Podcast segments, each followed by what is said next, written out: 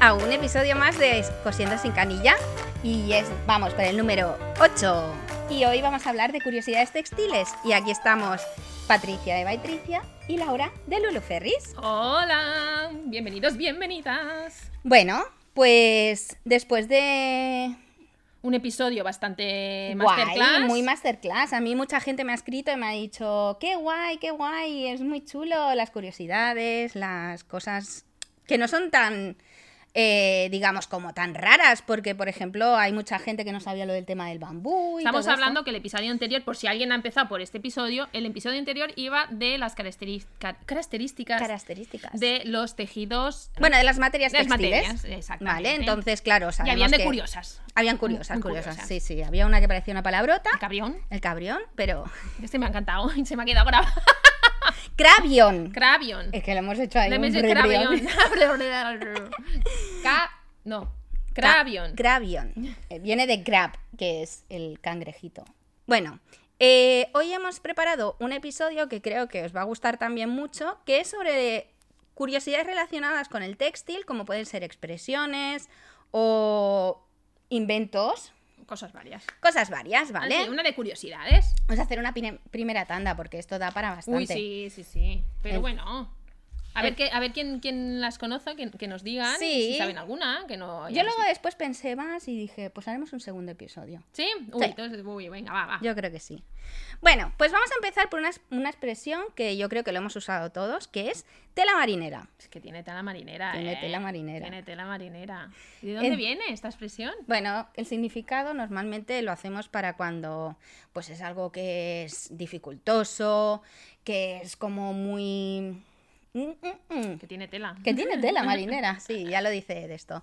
Entonces es muy común y esto proviene de la época de los navíos y todo esto y se refiere precisamente a la tela de las velas. Son telas que... Marineras. Marineras, ¿vale?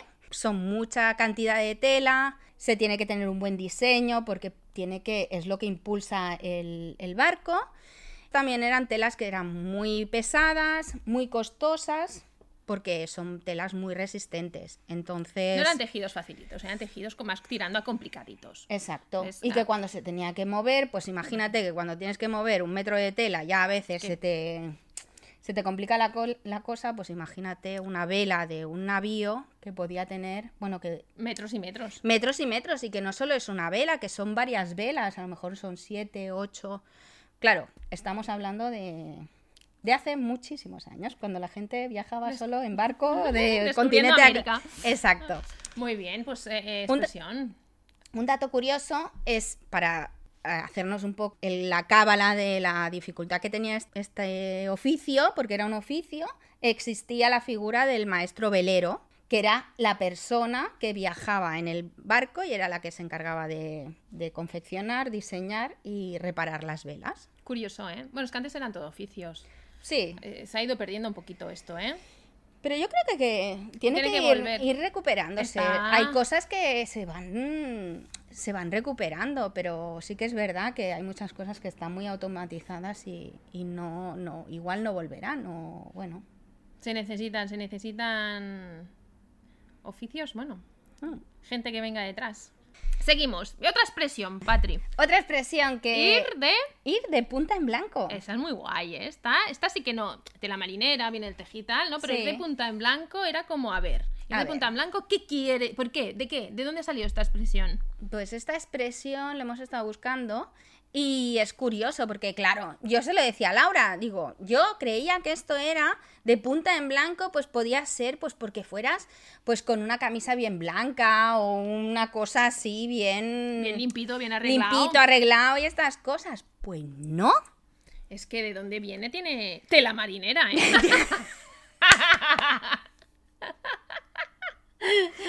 Pues esta expresión viene de la época medieval, ¿vale? De los caballeros que cogían y se enfundaban su armadura, su buena armadura, y entonces era cuando se iban a, pues, a las batallas, sí, entonces iban bien. bien armados. Entonces llevaban todo lo que era la armadura metálica, pero aparte se destacaba que iban preparados para la guerra porque llevaban el arma bien afilada y bien pulida para la batalla.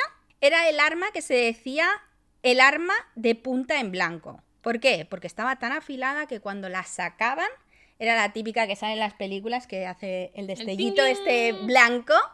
Y bueno, y entonces pues de Acabo ahí... de Braveheart. Este, del- me ha venido una imagen ahí.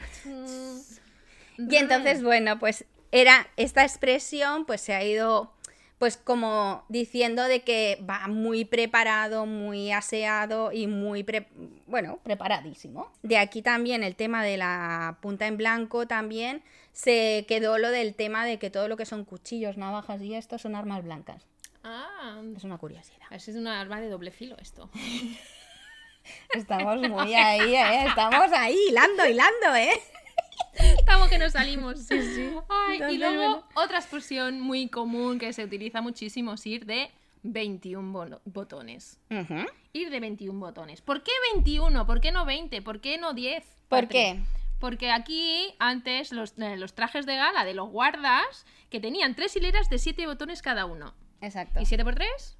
21. Bueno, pues De- entonces, claro, eran, eran tres filas de 7 y eran de 21 botones. Esto eran, como dice Laura, eran de los guardas nocturnos. Nocturnos. Nocturnos. Entonces, también esta expresión se expresa un poco en plan burlesco, porque la gente del pueblo no consideraba que tuvieran que ser tan galanes o de ir tan de gala los guardias. Pero bueno, esto ya es un poco como 21 anécdota. botones.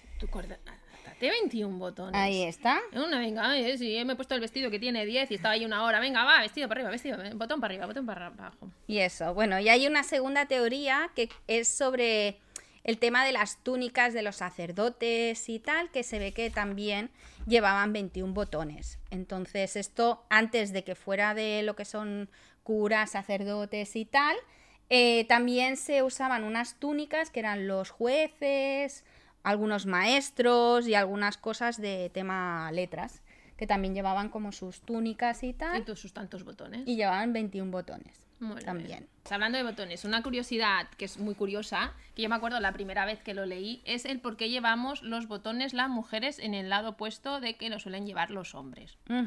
Es guay. Es no sé si alguien se ha dado cuenta o no, porque, bueno, yo recuerdo que yo me enteré cuando empecé a hacer patronaje, que me dijeron, bueno, Adriana me dijo, en las mujeres, en la solapa monta a la derecha, o sea, los, los botones están a la izquierda.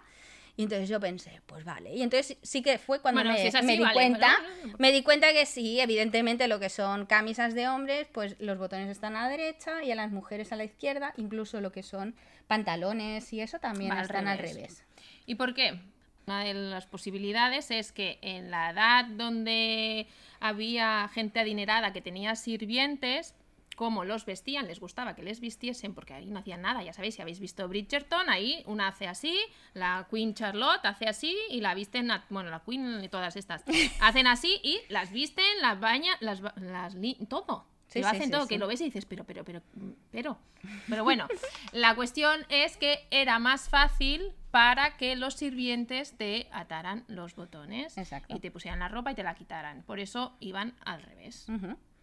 Y bueno, de hecho también eh, hay una segunda teoría que, bueno, evidentemente siguiendo con esta, eh, los hombres como se vestían solos, pues entonces los botones Es que iban al revés, ¿vale? Para que ellos les fuera bien de coger y de, de ma- ser más, brocharse. más fácil, más práctico abrocharse a uno mismo si están del otro lado, ¿no? Entonces, Exacto. pero es muy curioso esto. Sí. Y entonces hay una segunda teoría que también viene de hace muchos años y tal, que el tema de que los hombres cuando iban a las batallas, como Ah, sí, sí. normalmente la mayoría somos diestros, ¿no? Sí. Eh, los hombres pues enfundaban lo que era la- el arma con la mano derecha y se desabrochaban con la izquierda. Y otra cosa es que las mujeres, como normalmente son mamás, normalmente, Ah, ah, ¿vale? Tienen el bebé a la izquierda y se desabrochan Con la, derecha. ¿Qué te parece?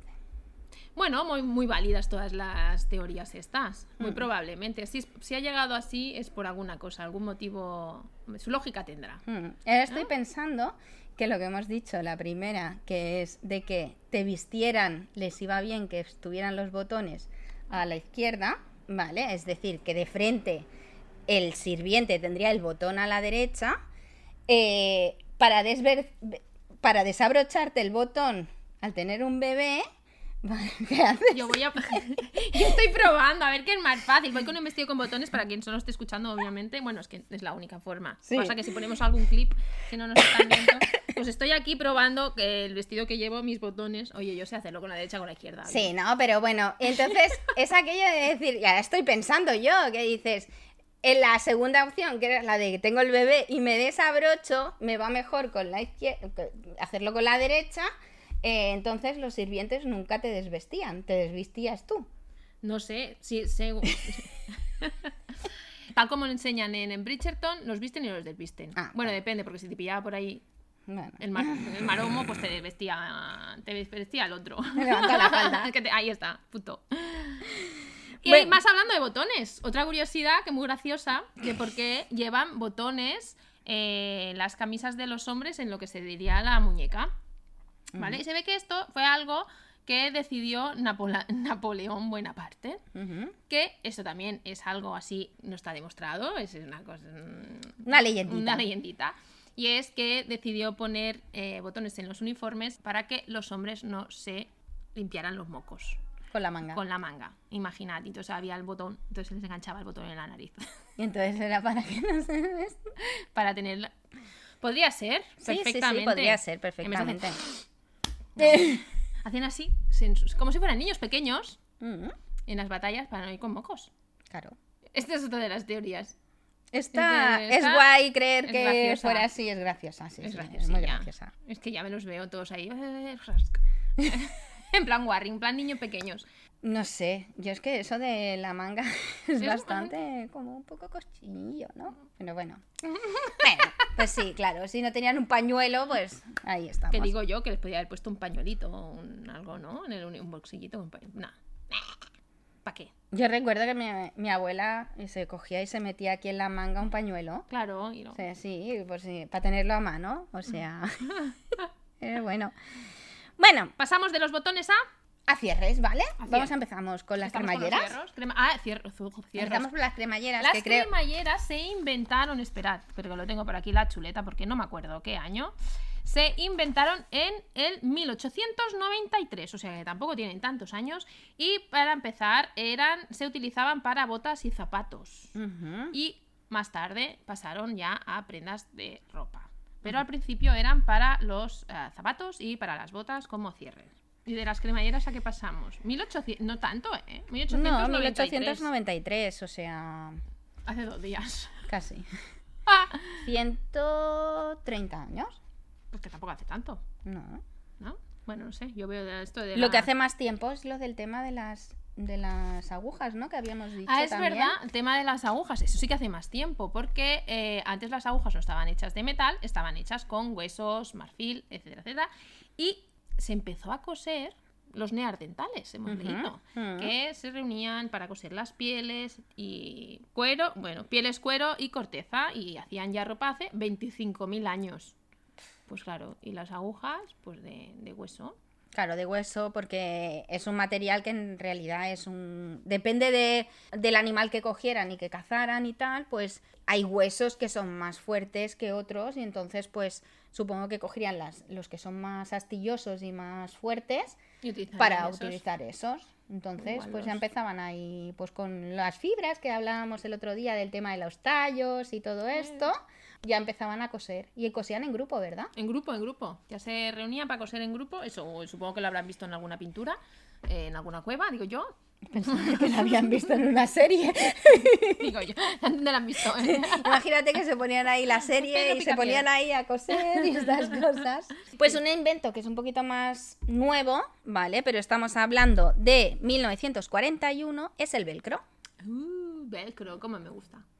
Lo inventó un suizo, ¿vale? Que se llama Georges de Maestrat. Ay, ¿no se llama Maestral. Vel- señor velcro? No, señor velcro no se llama. digo yo.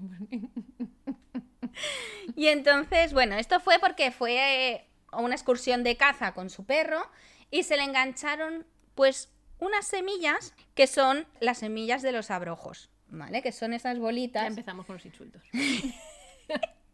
No, porque lo tengo aquí en la, en la chuleta. Son estas bolitas que tienen así pinchitos que seguro que si más de uno hemos ido por el campo se nos han enganchado los pantalones que pues cuestan de quitar, ¿vale? Y sobre todo si tenemos perritos, El perro que- de mi madre, el perro de mi madre. que co está pobrecito. es un salchicha y los coge todos. los coge todos y entonces pues se, se engancha y él llegó de, de la excursión esta y entonces pues claro empezó ahí a ver que su perro estaba todo llenito de pues de estas semillas y entonces empezó a mirar y hoy los, los miró por el microscopio y vio que estas mm, semillas en realidad son como si fueran unas tiritas que al final tienen como un ganchillo pero un como un ganchillo como un crochet Sí, sí, sí. ¿Vale? Y entonces dijo, ostras, pues si lo usamos con una cosa que sea suave, que tenga bucles y tal, pues podemos hacer como un cierre. Al principio creo que lo tomaron un poco como loco, ¿vale? Porque presentó la idea, hizo como unos prototipos y tal. Y le dijeron que no, que esto no, de esto, claro. Al principio era como muy gordito Claro, y todo, y era como poco práctico. Pero al final fue afinando la, el prototipo. Y le quedó bastante bien. Y le quedó creo, ¿eh? bastante bien. Consiguió que fuera más, más finito.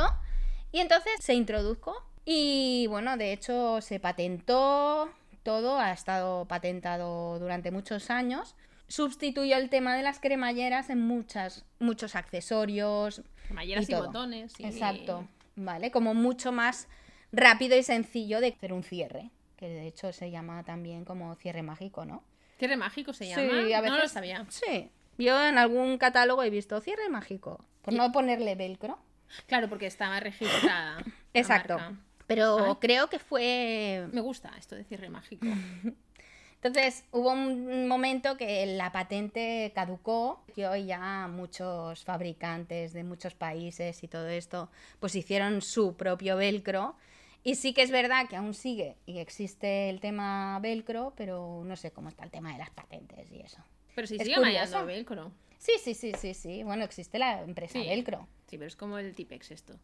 Bueno, es Pero como sí- el Kleenex, No, es Kleenex, como de esto, sí. pero sí, sí que es verdad que la, la marca velcro Sí, existe. Está aquí, tenemos una. Sí, aquí al- al- aquí en, la, en Argentona, pero creo que están en Argentona, están en Estados Unidos, Hombre, me imagino que debe estar por. por el centro de Europa creo que también están. Bueno. Muy sí, bien. muy bien, muy bien.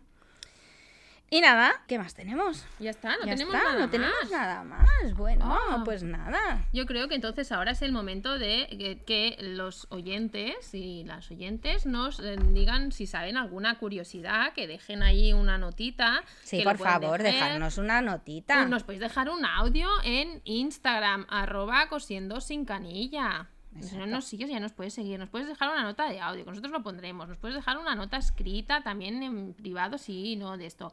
Aquí en Spotify puedes comentar, puedes dejar una notita también. O sea que tienes diferentes medios para Mm. llegar a nosotras. ¿Vale? Y nos encantará saber estas curiosidades. Venga, va. O cuál te ha sorprendido más, o. Sí, comentar un poquito la El jugada, episodio. el episodio. Si os ha gustado este tipo de episodio, o si tenéis alguna sugerencia, algo que queráis que hablemos. Entonces nosotros nos lo apuntamos. Vale, investigamos y hablamos el próximo episodio. Claro que sí. Pues nos despedimos hasta el próximo episodio. Recordar nuestro Instagram, que es cosiendo con- sin canilla. Cosiendo con. Cosiendo No, sin, sin. Cosiendo sin canilla. Y también nos podéis seguir personalmente pues a Laura en Lulu Ferris, que tiene una academia online con más de 400 tutoriales. Cada semana un tutorial nuevo. Un montón de tutoriales. Muchos. Por 10 euros al mes. El peto hoy que lleva Patri ¿Ah, es sí? de la academia. Es de la academia. Es el Maxine. que Sí, le- sí, es muy guay, ¿eh? es súper cómoda. Yo lo hice con tejido de punto y Es es ideal. ¿Y a ti dónde te encuentran? Y a mí me encontraréis en Baitricia Taller en Instagram, en mi tienda online que es baitricia.es y en Mataró tenemos tienda física que está en la calle Bonaire número 6 bis y estamos pues aquí pues para lo que necesitéis, para telas, materiales, accesorios, De y todo. de todo. Pues nos despedimos. Recordad darle muchos likes al episodio, suscribiros para que no os perdáis ningún episodio y nos vemos en 15 días. Adiós.